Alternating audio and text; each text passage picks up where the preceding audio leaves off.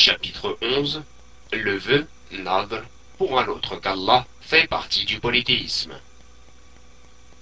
Allah le Très-Haut dit Quelles que soient les dépenses que vous avez faites, ou le vœu que vous avez voué, Allah le sait. Surat la vache, verset 270. Dans le recueil de hadiths authentiques, Aïcha, qu'Allah rapporte que le prophète alayhi a dit Quiconque fait le vœu d'obéir à Allah, qui lui obéisse, et quiconque fait le vœu de lui désobéir, qu'il ne le fasse pas. Rapporté par Al-Bukhari dans le livre des serments et des vœux. Les points à retenir. Premièrement, l'obligation de respecter les vœux. Deuxièmement, sachant que cet acte est une adoration d'Allah, l'avouer à un autre que lui est une forme de polythéisme. Troisièmement, il n'est pas permis de respecter un vœu de désobéissance à Allah Azzawajal. Commentaire Sur le sens du verset, ils accomplissent leurs vœux. Allah a fait l'éloge de ceux qui respectent leurs vœux. Or, cet éloge implique que cette adoration est aimée d'Allah et légiférée. Il s'agit donc d'une des catégories de l'adoration, et l'avouer à un autre qu'Allah est une forme de polythéisme majeur.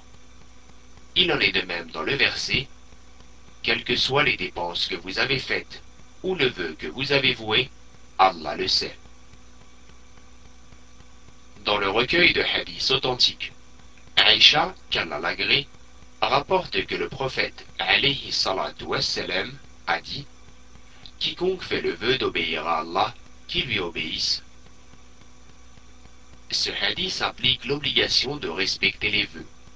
Or, si c'est une obligation, alors il s'agit d'une adoration aimée d'Allah, car l'acte obligatoire est un type d'adoration. De plus, tout ce qui mène à cette obligation est aussi une adoration. En effet, L'acte menant au respect du vœu est le vœu lui-même, et si ce n'avait pas été le vœu, son respect n'aurait pas lieu d'être. Le respect du vœu est donc obligatoire, car c'est le musulman apte, en pleine possession de ses facultés mentales, mukallef, qui s'est imposé cette adoration.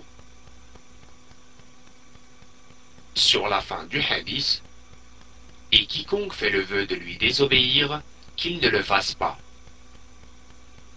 qu'il ne le fasse pas, car le fait que le musulman apte s'impose une désobéissance à Allah est une opposition à l'interdiction de désobéissance décrétée par Allah Cependant, il est obligatoire pour lui d'expier, même si c'est un vœu de désobéissance, comme on le fait pour un serment.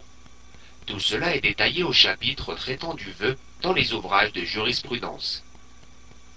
Le vœu pour Allah Azzawajal est une adoration d'une grande importance, et le vœu pour autre que lui en est également une. Donc, quiconque se tourne vers un autre qu'Allah en formulant un vœu, avoue une adoration à cet autre. Et quiconque se tourne vers Allah en formulant un vœu, lui avoue une adoration.